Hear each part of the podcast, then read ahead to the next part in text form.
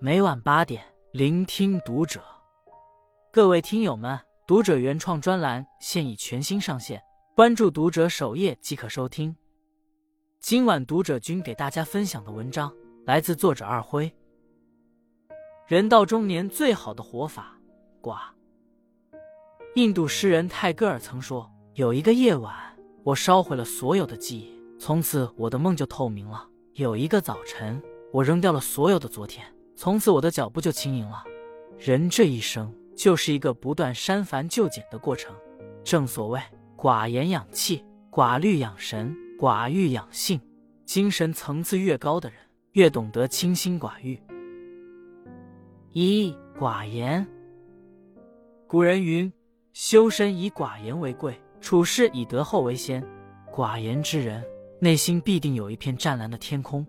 有人对孔子说：“冉雍这个人有仁德，但是不善辩。”孔子回答：“何必要能言善辩呢？靠伶牙俐齿与人辩论，常常会招人厌恶。我不知道他是否称得上仁德，但是何必要能言善辩呢？”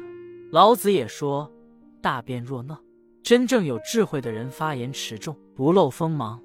人这一生会经历无数惊涛骇浪，但是越安静沉稳，越能逆流而上。贾诩在曹操手下做谋臣，他深知自己并非曹操的亲信旧臣，对于生性多疑的曹操而言，无疑是一个潜在威胁。于是他便用少言自保。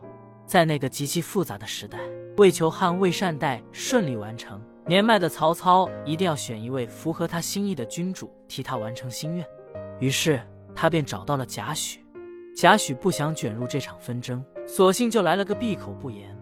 不管是对曹操，还是继任的曹丕，贾诩始终寡言以对。曹丕即位后，贾诩被封为太尉，死后更是配享太庙。易中天曾评论道：“贾诩能在乱世中审时度势，活得最久，还保全了家人。”这是真正的大智慧。贾诩可能是三国时期最聪明的人。《易经》中有言：“吉人之辞寡，造人之辞多。”一个人成熟的标志，便是管住自己的嘴，多倾听，多观察，多思考，在沉默中沉淀，在安静中蜕变。二寡虑。听过这样一段话：事不能想的太多，想多了心就乱了；人。不能看得太清，看清了心就凉了；情不能陷得太深，太深了心就痛了。人活一世，想开了就是幸福，想不开就是痛苦。诱发精神内耗的一个重要原因便是想太多。小说《一个小公务员之死》中，主人公切尔维亚在看歌剧时，不小心打了一个喷嚏，将唾沫星子喷到了坐在前面的布里扎洛夫将军身上。切尔维亚当时慌极了，不停的向将军道歉。在之后的三天里，他更是向将军道了六次歉。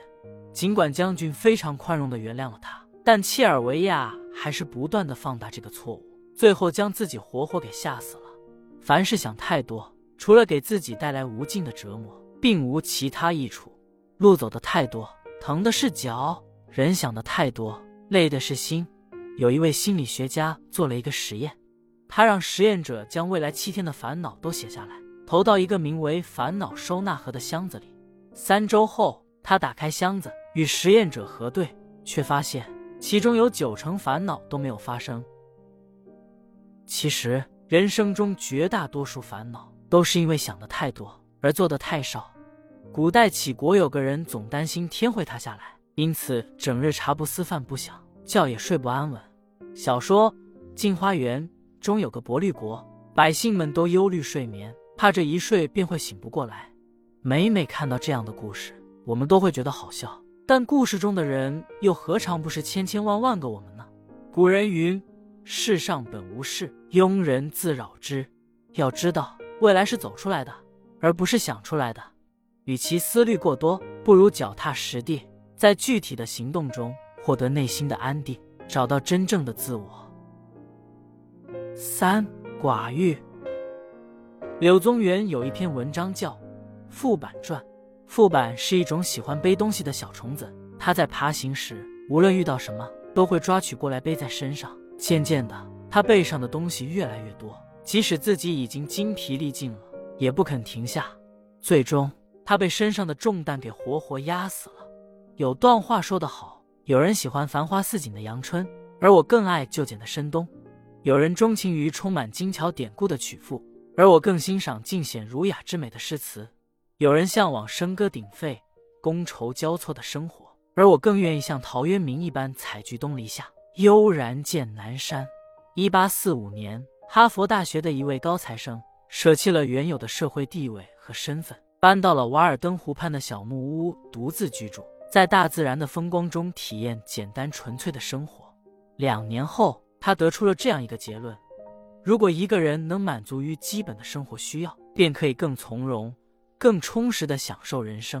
他就是美国作家梭罗。在这个物质。精神生活多丰富多彩的时代，我们往往会眼花缭乱，甚至在欲望的吞噬下渐渐迷失自我。殊不知，选择极简也是一种人生之美。前段时间爆火的电影《孤注一掷》中就有一句经典台词：“人有两颗心，一颗是贪心，另一颗是不甘心。人想要的越多，越不容易满足，快乐便会越少。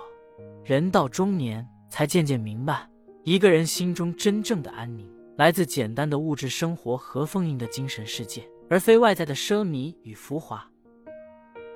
杨绛先生说：“简朴的生活，高贵的灵魂，是人生的至高境界。简单让生活得以安宁，寡淡让生命走向深邃。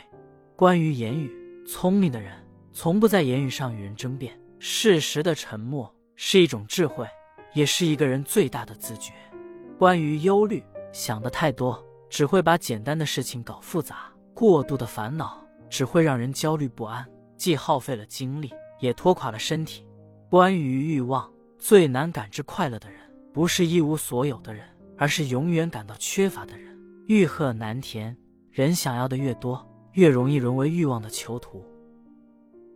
关注读者，感恩遇见。